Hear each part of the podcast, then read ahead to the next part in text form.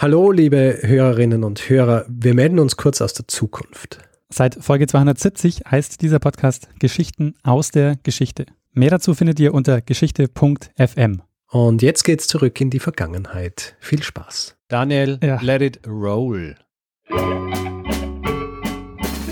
Lernen ein bisschen Geschichte. Lernen ein bisschen Geschichte, dann werden Sie sehen, Herr Reporter, wie das sich damals entwickelt hat. Wie das sich damals entwickelt hat. Hallo und herzlich willkommen bei Zeitsprung Geschichten aus der Geschichte. Mein Name ist Richard. Und mein Name ist Daniel. Daniel, Episode 121, dritte Folge des Jahres. Und für alle, die jetzt zum ersten Mal diese äh, eine Episode hören, kurz zur Erklärung, wir sind zwei Historiker, wir erzählen uns jede Woche eine Geschichte aus der Geschichte, immer abwechselnd und immer, immer Geschichten, die der andere hoffentlich nicht kennt. Und letzte Woche habe ich was erzählt. Daniel, erinnerst du dich noch? Ja, ich erinnere mich gut. Du hast erzählt äh, die Geschichte des Martin Guerre. Richtig, Martin Guerre. Nicht zu verwechseln mit äh, Martin Guerre, sein äh, deutscher Zwilling. ja, ja eine, eine ja. spannende Geschichte zum Thema, ja, zum Thema Hochstapelei vielleicht in der frühen Neuzeit. Ja. Und Identifizierung. Ja. Ja, und ähm, wie vorhin schon erklärt, abwechselnd. Also, Daniel, heute bist du dran, äh, mir eine Geschichte zu erzählen, die ich hoffentlich noch nicht kenne. Schauen wir mal. Ähm, okay. Richard, die Einführung zum Thema für diese Episode kommt von einem Experten, den du vor kurzem für eine Folge befragt hast. Was? Äh, nämlich von Dr. Aha. Stefan Donnecker. Hallo. was ist denn das jetzt? Steht zu mir jetzt schon meine Experten oder was? Und es war die Episode über Werwölfe in Livland. Und ja, ja. Äh, in dieser Episode ging es um einen Werwolfsprozess äh, im späten 17. Jahrhundert. Ja. Und äh, Dr. Stefan Donnecker sagte am Anfang über Mensch-Tier-Verwandlungen folgendes.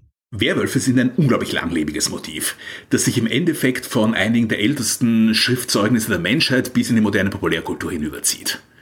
Man könnte darüber spekulieren, ob sie, ob die Vorstellung von Tierverwandlung so eine Art menschliche Universalie ist. Wir kennen aus sehr verschiedenen Regionen die Idee, dass sich ein Mensch in das jeweils vor Ort spektakulärste Raubtier verwandeln kann.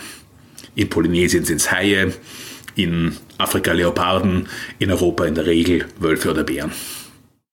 Und da bin ich gleich äh, hellhörig geworden, als ich das gehört habe, ähm, weil das leitet sehr gut diese Episode hier ein die zu dem Zeitpunkt nämlich gerade in der Planung war.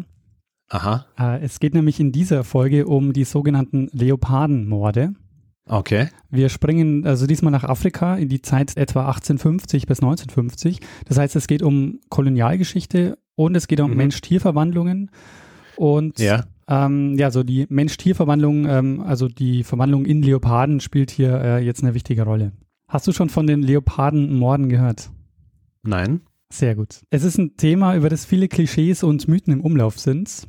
Mhm. Und interessant ist, wir werden das gleich sehen, dass jeder Aspekt beim genaueren Hinsehen, ähm, wie wir das natürlich auch bei vielen äh, historischen Dingen jetzt schon kennen, ähm, je näher man hinsieht, desto komplexer wird das Ganze. Okay. In dem Fall ist es aber nicht nur so, dass es komplexer wird, sondern viele dieser Aspekte, die zerbröseln einem dann zwischen den Fingern wieder. Wir werden einige Punkte aus der Werwolf-Folge auch hier sehen und natürlich auch Parallelen zur Vampirgeschichte. Das hatten wir bei der Werwolf-Folge ja auch. Mhm. Aber ähm, ich fange mal der Reihe nach an. Also ich fange mal zunächst damit an, was so im Raum steht. Also das, ähm, dann können wir das ähm, sozusagen Stück für Stück dekonstruieren äh, im, mhm. im Nachhinein. Dafür eignet sich die Erklärung in der Wikipedia ganz gut. Da heißt es zu den Leopardenmorden, Zitat, das ist eine lange andauernde, rätselhafte Mordserie im kolonialen Afrika. Zwischen 1850 und 1950 wurden dabei rund 1000 Menschen ermordet, verstümmelt und meist ausgeweidet. Da diese Spuren anfangs auf Leopardenangriffe hindeuteten, gaben die europäischen Kolonialherren der Mordserie, die sich vor allem von Westafrika bis in den Kongo und Ostafrika zog, ihren Namen. Mhm. Und da ergeben sich jetzt natürlich schon ähm, viele Fragen. Zum einen ist es ein Phänomen, das von den Kolonialherren benannt wurde. Ähm, dann geht es um einen sehr langen Zeitraum, also es sind 100 Jahre, 1850 bis 1950. Und es geht um ein wahnsinnig großes Gebiet. Also wir reden hier von Westafrika bis Ostafrika. Also das ist der ganze tropische Gürtel ähm, im Grunde äh, gemeint. Mhm. Und da stellt sich natürlich dann die Frage, wie kann da so ein ähm, Phänomen entstehen und sich verbreiten? Und also wie, was, was, was ist da passiert? Also fangen wir mal damit an, was wir wissen über ähm, die Leopardenmorde. Das Phänomen führte in vielen afrikanischen Ländern zu Gerichtsprozessen, in denen von den Kolonialherren viele Verurteilungen und Todesurteile verhängt wurden. Um nur ein Beispiel zu nennen, in Nigeria zum Beispiel hat der Historiker David Pratton zu geforscht, äh, kam es in einer gerichtlichen Untersuchung von 200 Todesfällen, die so im Zeitraum zwischen 1943 und 48 passiert sind, äh, da kam es zu 77 Todesurteilen durch die britischen Behörden. Mhm. Und das ist nur ein Beispiel von, von ganz vielen. Also es gab ganz viele Gerichtsprozesse und ganz viele Verurteilungen und eben auch viele Todesurteile. Also die, die Gerichtsprozesse selber, die führten eben, die hatten so eine, so eine Eigendynamik und die führten immer wieder zu, zu neuen Anklagen und, und, und Verurteilungen. Mhm. Gleichzeitig sind diese Gerichtsprozesse eine ganz wichtige Quelle, um das Phänomen überhaupt untersuchen und verstehen zu können. Also das ist das, was teilweise eben heute noch überliefert ist und mit dem HistorikerInnen äh, arbeiten können. Aber das ist natürlich alles Material, das von den äh, äh, von, der äh, von der Kolonialregierung ähm, entstanden ist. Mhm. Es sind sozusagen ähm, Mordfälle, äh, die den Leopardenmenschen zugeordnet wurden, wobei von Anfang an in Zweifel stand, ob die Täter Tiere oder Menschen waren. Und da gibt es jetzt alle möglichen Spekulationen. Also zum Beispiel, dass den Opfern nur Verletzungen zugefügt wurden, um so aussehen zu lassen, dass es sich um Raubtierangriffe gehandelt hat. Dass es sich um Geheimbünde gehandelt hat, die Ritualmorde durchgeführt haben. Oder dass es tatsächlich Menschen waren, die sich in Leoparden verwandelt haben und dann eben diese Morde begangen haben.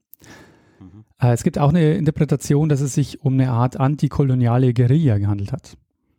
Ähm, denn was nämlich auch auffällt, ist, dass die Leopardenmorde mit der Entkolonisierung, also eben ab 1950, äh, enden und dann im Grunde auch in Vergessenheit geraten. Nach dem Zitat aus der Wikipedia, das ich dir gerade vorgelesen habe, steht übrigens, Wissenschaftler der Universität Kassel enträtselten 2013 zumindest teilweise die Leopardenmorde als Kampf zweier Gesellschaftssysteme. Statt Wissenschaftler müsste aber eigentlich stehen eine Wissenschaftlerin, denn gemeint ist äh, Dr. Stefanie Zehnle, die seit einigen Jahren an einem Forschungsprojekt zum Thema Leopardenmorde bzw. Leopardenmänner arbeitet und die inzwischen an der Uni äh, Duisburg-Essen ist. Und ähm, ich habe für diese Folge mal bei ihr nachgefragt, worauf wir denn achten müssen, wenn wir uns mit dem Thema beschäftigen. Was es für Sie zu berücksichtigen gibt, ist auf jeden Fall, ähm, dass Sie ähm, ja im Hinterkopf behalten sollten, wahrscheinlich, dass die Vertreter der Kolonialregierung eben sehr mit einem ähm, rationalistisch-westlichen Anspruch erstmal aufgetreten sind und dann aber selbst ähm, letztlich den nicht halten konnten. Also die haben dann eben auch, und das ist ja das Spannende, die haben ja eben nicht gesagt, na gut, also es wird jetzt wohl so gewesen sein, ähm, die Leute, also ähm, viel, viel Lärm um nichts sozusagen. Ähm, es geht da um ganz andere Veränderungen und dass das jetzt irgendwie mit Tier-Mensch-Verwandlung in Verbindung gebracht wird, ja, also das ist irgendwie, das, das können wir mit unserer rationalen äh, Sichtweise natürlich gut dekonstruieren. Und das ist ja eben nicht passiert, sondern passiert ist, dass man dachte, hm, da wird es eine Verwandlung gegeben haben, eine spirituelle. Die Menschen in Afrika, die, die sind sich gar nicht so sicher, ob sie eigentlich Tier oder Mensch sind und die die, die sind so verwirrt, dass das quasi ähm, ja durch einfache Rituale ähm, sie selbst zu Verbrechern werden, das vielleicht hinterher nicht mehr wissen. Also alle möglichen eigentlich sehr absurden Erklärungen, ähm, die überhaupt nicht einem rationalistischen Weltbild entsprechen, kamen da wirklich zum Tragen. Ähm, das ist vielleicht was, was man sich im Hinterkopf behalten sollte, dass man es eben nicht mit der Konfrontation zu tun hat, ähm, Rationalismus versus afrikanische Spiritualität. Ähm, so ist es tatsächlich nicht gewesen. Und ähm, jene, die vielleicht ähm, diesen Anspruch, ja, wir müssen hier sachlich vorgehen und ähm, ein gerichtliches Verfahren wahren, ähm, was, was letztlich als, als westlich zu, zu deklarieren ist, das waren eigentlich tatsächlich die urbanisierten und christianisierten Afrikaner. Ähm, die haben eingefordert, ähm, man müsste da doch mal ähm, jetzt mit irgendwie quasi Nüchternheit ähm, auf, auf, diese, ähm, auf diese Debatten reagieren. Und eigentlich eben nicht die Kolonialbeamten, die extrem verunsichert waren. Also das, das kann man schon quasi so kleine Psychogramme von einzelnen Kolonialbeamten auch zeichnen, wo man sieht, wie stark verwirrt sie eigentlich waren und tatsächlich glaubten, naja, in dem Busch, also irgendwas Magisches wird da schon dran sein. Und ähm, das macht es gleichzeitig eben spannend, aber das sollte man wahrscheinlich bedenken, um nicht in die Falle zu tappen, das eben als, als ja, diese Konfrontation zu sehen, klischeehaft ähm, rationaler Westen ähm, versus irrationales Afrika. Das heißt, ähm, es, es gab Gerüchte um Todesfälle und die Kolonialregierung, die mussten irgendwie darauf reagieren. Hm. Und äh, die haben das mit Untersuchungen und Gerichtsprozessen getan. Und da kommt jetzt zu vielen Missverständnissen, weil die ähm, Kolonialregierungen teilweise einfach nicht verstanden haben, wie die afrikanische Gesellschaft funktioniert. Ähm, und die, wie wir gerade gehört haben, arbeiten die mit vielen Klischees und Zuschreibungen. Ähm, mhm. Und ähm, gleichzeitig ergeben sich dort auch viele, äh, durch die Kolonialisierung, viele gesellschaftliche Veränderungen. Ähm, und die wiederum führt auch zu Konflikten, teilweise eben auch ähm, zu innerafrikanischen Konflikten, ähm, die teilweise eben auch wieder von der Kolonialregierung gar nicht verstanden werden. Von einigen werden die Leopardenmorde oder ein Teil davon zumindest äh, Geheimbünden zugeschrieben, den sogenannten Leopardenmännern. Also die Leopardenmänner sind, sind, sind einer von vielen Geheimbünden. Und diese Geheimbünde, die waren weit verbreitet in Afrika. Die hatten nämlich wichtige Funktionen in der vorkolonialen afrikanischen Gesellschaft. Also von der Rechtsprechung über die Sozialisation und Initiation junger Männer bis hin eben zu religiösen Funktionen waren die ein sehr wichtiger Teil der, der Gesellschaft. Das heißt aber, die, äh, diese Geheimbünde hat es wirklich gegeben, die, die sind nicht, also die hat man nicht erfunden, um zu erklären, dass, äh, um dieses Phänomen Genau, die Geheimbünde, aber die waren eben ein Teil der, ähm, ja, der Teil der Gesellschaft, die die Kolonialregierung nicht verstanden hat, weil sie natürlich keinen Einblick hatte, wie die funktioniert haben und welche, welche sozialen wichtigen Aufgaben die erfüllt haben. Also die Verbindung jetzt zu den Geheimbünden ist so, dass die, dass es dort eben Initiationsriten gab, bei denen jungen Männer zum Beispiel aus einem Leopardenfell schlüpften und so symbolisch neu geboren wurden und so. Und ähm, die Mitglieder dieser Geheimbünde, die haben sich zu bestimmten Anlässen dann eben auch zu Leoparden verwandelt. Also das war eben dann zur Jagd oder eben zu, ähm, zu bestimmten Ritualen. Und der Donneger, der sagt ja auch, ähm, wenn du dich erinnerst, dass es bei den Mensch-Tier-Verwandlungen häufig um das vor Ort mächtigste Tier geht. Und deshalb gibt es natürlich nicht nur die Leopardenmenschen in Afrika. Also neben den Leopardenmenschen gibt es ganz, in ganz verschiedenen Regionen Afrikas weitere Geheimbünde. Zum Beispiel äh, Tierverwandlungen in Löwen, in Elefanten, Büffel, Affen, ähm, gibt auch welche mit, äh, die sich in Eulen verwandeln. In Nigeria zum Beispiel ähm, werden äh, 1947 103 Todesfälle mit Löwenmenschen in Verbindung gebracht. Mhm. Und ähm, Stefanie Zehnle, die hat unter anderem viele Gerichtsakten untersucht. Äh, ihr Schwerpunkt liegt bei ähm, Sierra Leone und Liberia. Ähm, und ich habe sie deshalb mal nach den Hintergründen zu den Gerichtsprozessen gefragt. Es, es, sind sehr unterschiedliche Prozesse. Also die die verschiedenen, ich kann selbst auch nicht sagen, dass es jetzt kriminelle Vorfälle waren, aber die Vorfälle, die sozusagen ähm, skandalisiert und kriminalisiert wurden, waren sehr unterschiedlich. Es waren in der Regel Todesfälle oder Menschen wurden einfach vermisst. Aber das konnte sehr, sehr, also meiner Ansicht nach, unterschiedliche Ursachen haben. Ähm, und eine äh, Ursache war ähm, beispielsweise, dass es in dieser Zeit einen Streit gab darüber, ob äh, man die ähm, Jugendlichen, Mädchen wie Jungen, aber in der Regel ging es um Jungen, ähm, ob man die noch initiieren lassen soll in diesen lokalen Geheimgesellschaften, die dafür eben die Verantwortung trugen und ob das so überhaupt noch zeitgemäß ist. Das hatte verschiedene ökonomische ähm, auch Hintergründe, ähm, dass eben viele der Meinung waren, na ja, vielleicht ist es auch besser, das Kind jetzt ist eine neue Zeit angebrochen. Ähm, es scheint wichtig zu sein, Kontakt zu haben zur Kolonialregierung, lesen und schreiben zu können. Vielleicht ist es besser, ähm, das Kind lieber in die Missionsschule zu schicken, statt in so, eine, äh, so ein so, sogenanntes Waldcamp, in dem es nach traditionellen Regeln initiiert und ausgebildet wird. Und ähm, dieser Konflikt beispielsweise hat oft eine Rolle gespielt. Und da sind Kinder manchmal gestorben. Und das ist natürlich für mich ähm, nicht herauszufinden, woran die gestorben sind. Die Narrative sind dann vielfältig. Das Kind wurde von einem Leoparden getötet, das Kind wurde von einem dieser Autoritäten, der die Initiation überwacht, getötet. Ähm, das Kind wurde ähm, ja gekidnappt und als Sklave verkauft. Also viele Erklärungsmuster greifen da, aber ähm, man kann eben sehen, welche Veränderungen und Prozesse dahinter liegen, also wo, wo ein Konflikt besteht, nämlich zum Beispiel in dem Fall zwischen Eltern und ähm, diesen äh, lokalen Geheimgesellschaften, die sozusagen entmachtet werden ein Stück weit, weil einfach ähm, zum Teil eben auch ganz opportunistisch ähm, die Idee sich durchsetzt, ähm, ja, westliche Bildung scheint ja beruflich, ökonomisch sich hier zu lohnen, ähm, also setzen wir vielleicht lieber darauf bei unseren Kindern. Und beispielsweise wurden dann ähm, solche Protagonisten dieser Geheimgesellschaften angezeigt und dann auch äh, sozusagen als Mörder verurteilt und gehängt. Das ist so eine ähm, eine Variante, die öfter quasi vorkam. das, was, ähm, das, was hier jetzt betont wird, ist sozusagen, dass es ähm, so ganz starke ähm, innerafrikanische ähm, Konflikte auch gibt, äh, durch die, die durch die Kolonialisierung entstehen. Ähm, dass eben diese Geheimgesellschaften entmachtet werden und ganz viele auch dieser Geheimgesellschaften äh, und auch ganz viele die Mitglieder dieser Geheimgesellschaften dann eben auch in diesen Prozessen verurteilt werden.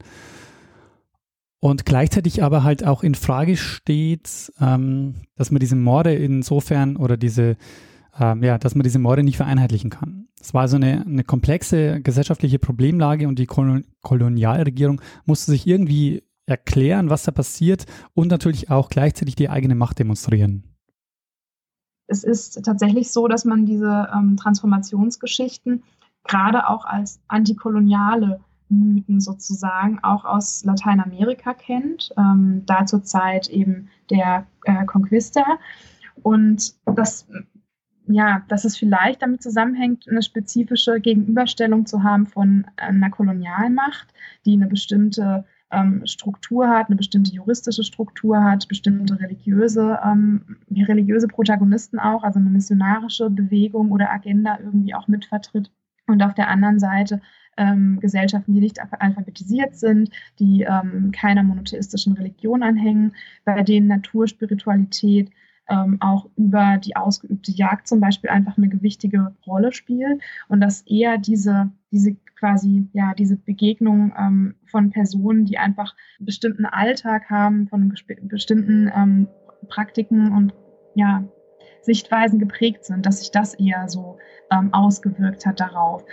Aber sicher ist es so, dass diese ganze Panik auch, also dass Herrschaft ja immer auch, gerade koloniale Herrschaft, immer auch von, von Angst geprägt ist auf Seiten der Kolonisierer, die einfach nichts verstehen und nichts wissen und eigentlich ständig damit ähm, kämpfen, ähm, Herrschaft verteidigen zu müssen und nicht so richtig wissen, wem gegenüber, was gegenüber und wie eigentlich genau.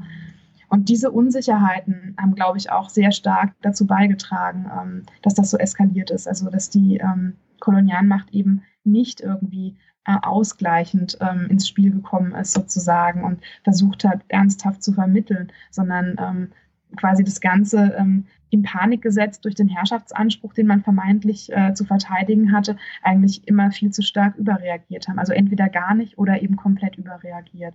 Ähm, ja, das nochmal so als Hintergrund. Es ist sozusagen ähm, auf der einen Seite so, dass sich die, die Kolonialregierung, ähm, die, die reagiert eben auf dieses, äh, auf dieses Phänomen, ähm, weil sie auch die eigene Macht demonstrieren ähm, muss, will.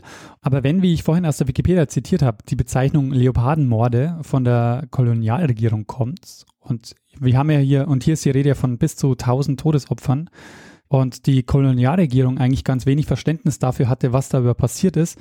Ähm, was, was ist dann mit Leopardenmorden? Also kann man die überhaupt äh, so, so bezeichnen? Ähm, das würde ich auf keinen Fall mittragen und zwar gar nicht aufgrund äh, der Nennung der Zahl. Ich meine, die, das ist ohnehin schwierig, das irgendwie ähm, anzupeilen, wie viele das nun wirklich waren. Die Zahl kommt mir durchaus ähm, realistisch vor.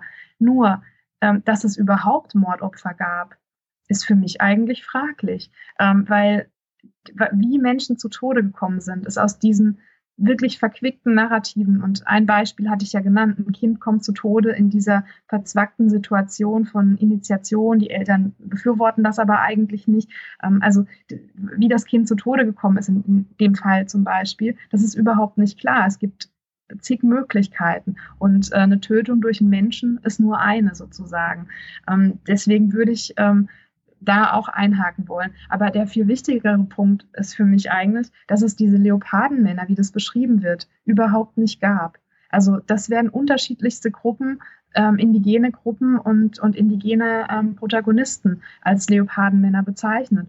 Ähm, und die gab es nicht. Die gab es auch nicht ähm, so eindeutig als Selbstbezeichnung. Es gibt, das hatte ich eben ja kurz angesprochen, es gibt eben ähm, rituelle ähm, Jagd, die was damit zu tun hat, sich in ein Tier zu verwandeln und wo der Leopard eine Rolle spielt. Bei der Initiation spielen äh, Leoparden eine Rolle und es gibt eben religiöse Vermittler, die die Leopardengeister sozusagen aktivieren können, irgendwie einen Zaum halten können. Man braucht die aber gleichzeitig, um zum Mann zu werden, sozusagen, ähm, jetzt vereinfacht ausgedrückt. Aber es gibt nicht ähm, so eine kriminelle Vereinigung, wir sind die Leopardenmänner.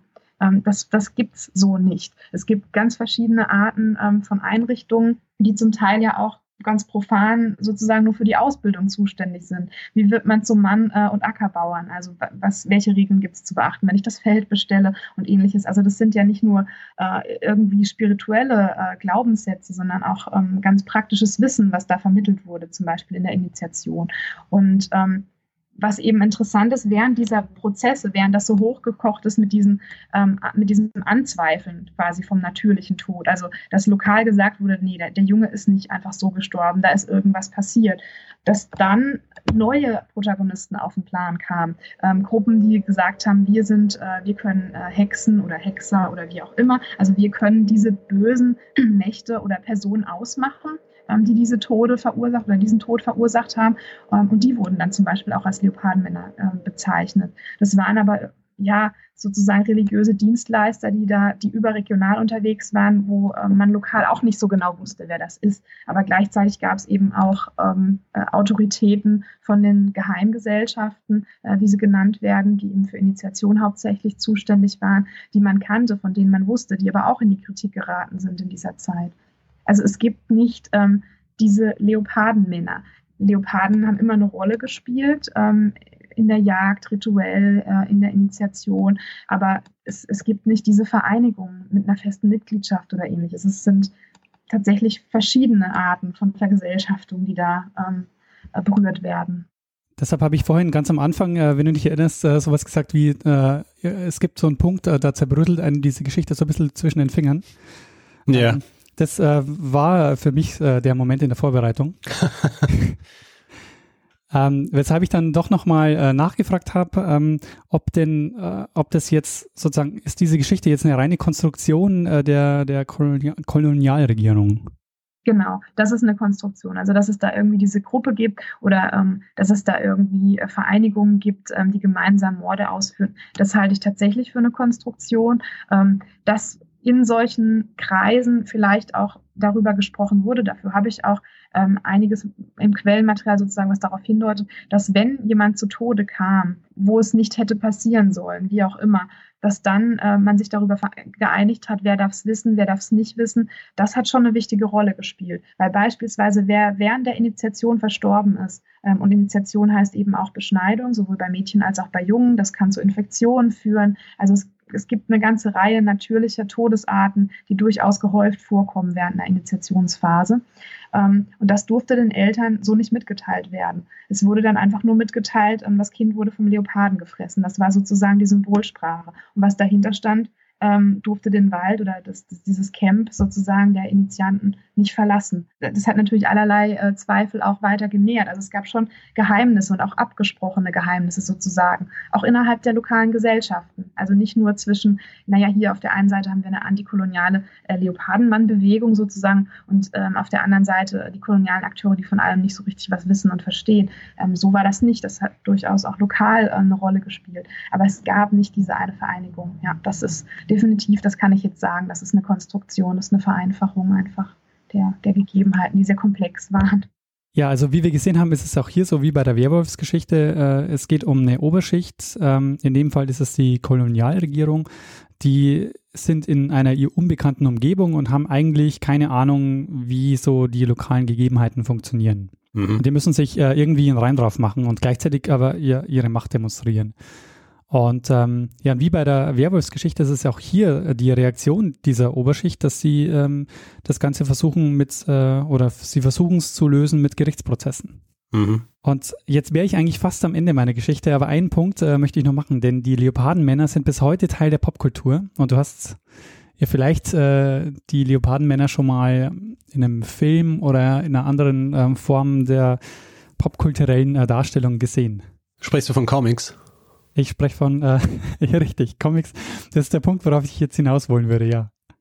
Aha.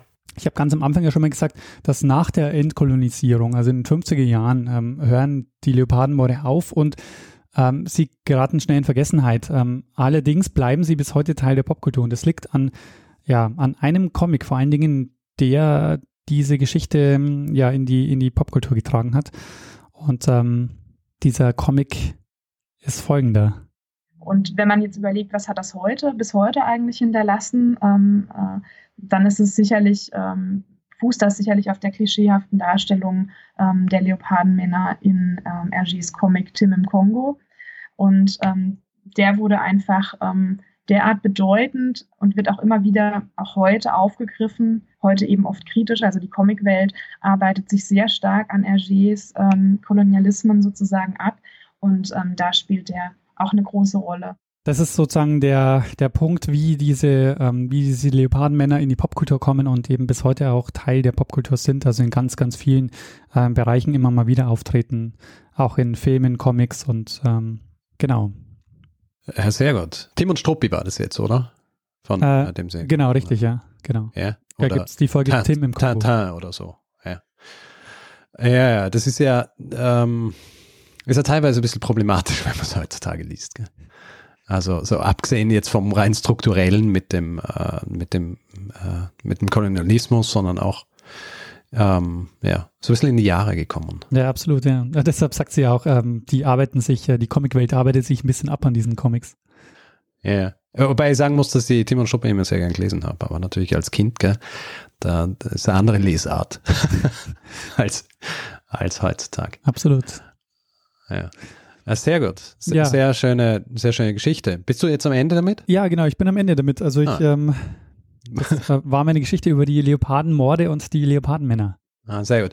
Das ist vorbildlich, weil du, du, du hast eine Geschichte aufgegriffen, hast gleich die äh, Spezialistin dafür herangezogen, ja, und hast mehr oder weniger die gesamte, gesamte Geschichte dekonstruiert, um zu zeigen, dass es im Grund äh, gar nicht so eine Geschichte ist, wie es eigentlich immer kommuniziert wird. Ja, wobei ich sagen muss, äh, sie ist mir dekonstruiert worden, weil ich eigentlich natürlich ähm, mir gedacht habe, ah, interessant, Leopardenmänner, äh, mache ich endlich mal was äh, zur Kolonialgeschichte, weil das habe ich schon länger mal ähm, vorgehabt. Ja, ja. Aber dass mir äh, nicht, da habe ich auch wirklich teilweise gedacht, ich kann die Geschichte nicht machen, weil ich immer äh, nicht wusste, ob, ob sie überhaupt noch was hergibt, sondern ob quasi diese Dekonstruktion nicht dazu führt, dass mir die ganze Geschichte, ähm, dass es mir die zusammenhaut.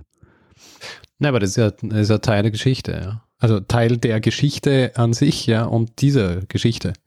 Ja. Ja, ich finde das, äh, find das sehr gut. Ich finde, das ist nötig auch hin und wieder, dass man, dass man Geschichten, die nach, und ich meine, sowas machen wir, sowas machen, mache ich zum Beispiel ja oft wenn ich zum Beispiel äh, auf eine Geschichte stoße oder so, die irgendwie populär äh, irgendwie so tradiert wird und dann versuche rauszufinden, ob es eine Geschichte ist, für, die sich eignet für, für Zeitsprung, um dann rauszufinden, dass, wenn man ein bisschen genauer hinschaut, dass sie sich eigentlich in mehr oder weniger in nichts auflöst. Ja? Und äh, ist ja in deinem Fall äh, oder in, der, in dem Fall dieser Geschichte ja nicht so, dass sie sich in nichts auflöst ähm, sondern in was anderes, als man eigentlich erwartet. Ja, genau. Also oft ist ja die Dekonstruktion selber äh, die gute Geschichte. Mhm. In dem Fall ist es aber halt so, dass man am Ende, oder ich zumindest jetzt am Ende nicht, nicht sagen kann, was es jetzt ist. Und ich glaube, also ich, ich denke, den Charme dieser Geschichte macht ja auch aus, dass man danach noch immer nicht genau weiß, was ja. es wirklich damit auf sich gehabt hat. Ja. Aber dass man es zumindest äh, kritisch betrachtet hat. Und ich glaube, das ist ja das, was wir hier gern machen und was ähm, auch so Sinn und Zweck oft dieser Geschichtenerzählungen ist. Was mir von Anfang an aber gefallen hat an der Geschichte, ist eben diese Geschichte, ist, ist die Sache mit der, mit der Mensch-Tier-Verwandlung. Dass das eben sowas ist, was sich wirklich ähm, zeitlich, ähm, ja, wie das ja der Dr. Donnecker sagt, ähm, über die ganze Menschheitsgeschichte durchzieht. Ja. Dass es überall ähm, diese, diese Idee gibt, dass sich Menschen in, in Tiere verwandeln. Was, ich, was mir auch aufgefallen ist ganz am Anfang und was ich interessant gefunden habe, ist ja diese Tatsache, dass wenn man es jetzt vergleicht zum Beispiel mit, den, mit dem Vampirismus oder auch mit den Werwölfen, wo du diese, äh, diese Landbevölkerung hast mit dem Mystischen und so weiter und dann hast du die gebildete ähm, herrschende Schicht, die versucht, ihre äh, mit ihren Erklärungsansätzen da irgendwie zu arbeiten, dass das bei den bei diesen Leopardenmorden eigentlich gar nicht so war, ja, dass du die Leute gehabt hast aus der Kolonialregierung, die dort waren, die eigentlich dann viel mehr reingekippt sind in die Möglichkeit, dass es irgendwas äh, Okkultes oder, oder Mystisches oder sonst wie ist und in Wirklichkeit die aufgeklärte Bevölkerung dort eigentlich wollte, dass man sich das genauer anschaut.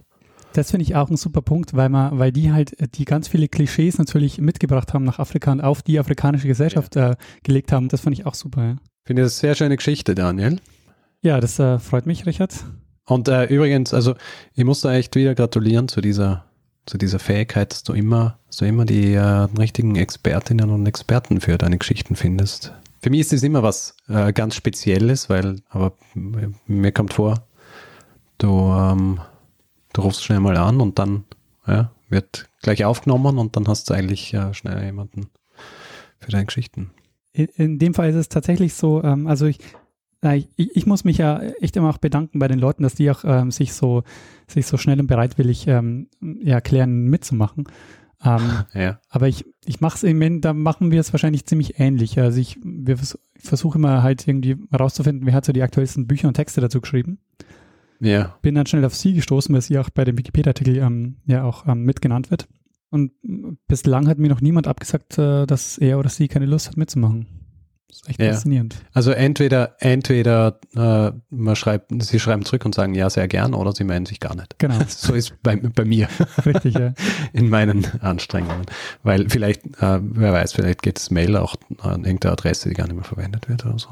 Ja, aber an der Stelle noch äh, vielen, vielen Dank an äh, von Dr. Stefanie Zehnle fürs Mitmachen. Äh, war, ähm, hat mich, mich sehr gefreut. Ich habe äh, viel gelernt. Ja, ich bedanke mich auch. Und ich würde sagen, äh, das ist eine gute Einleitung, dass wir jetzt einfach einmal den Feedback-Hinweis-Block machen. Jawohl. Also wer zu dieser Episode oder auch anderen Feedback geben will, kann es entweder über unsere Website machen, zeitsprung.fm oder auf Twitter, da haben wir einen eigenen Account, twitter.com slash zeitsprungfm oder ich at Stormgrass oder Daniel at Messner, dann natürlich auch auf Facebook, facebook.com slash zeitsprungfm und natürlich kann man uns auch E-Mails schicken, ein E-Mail äh, mit Feedback sollte gerichtet sein an feedback at zeitsprung.fm.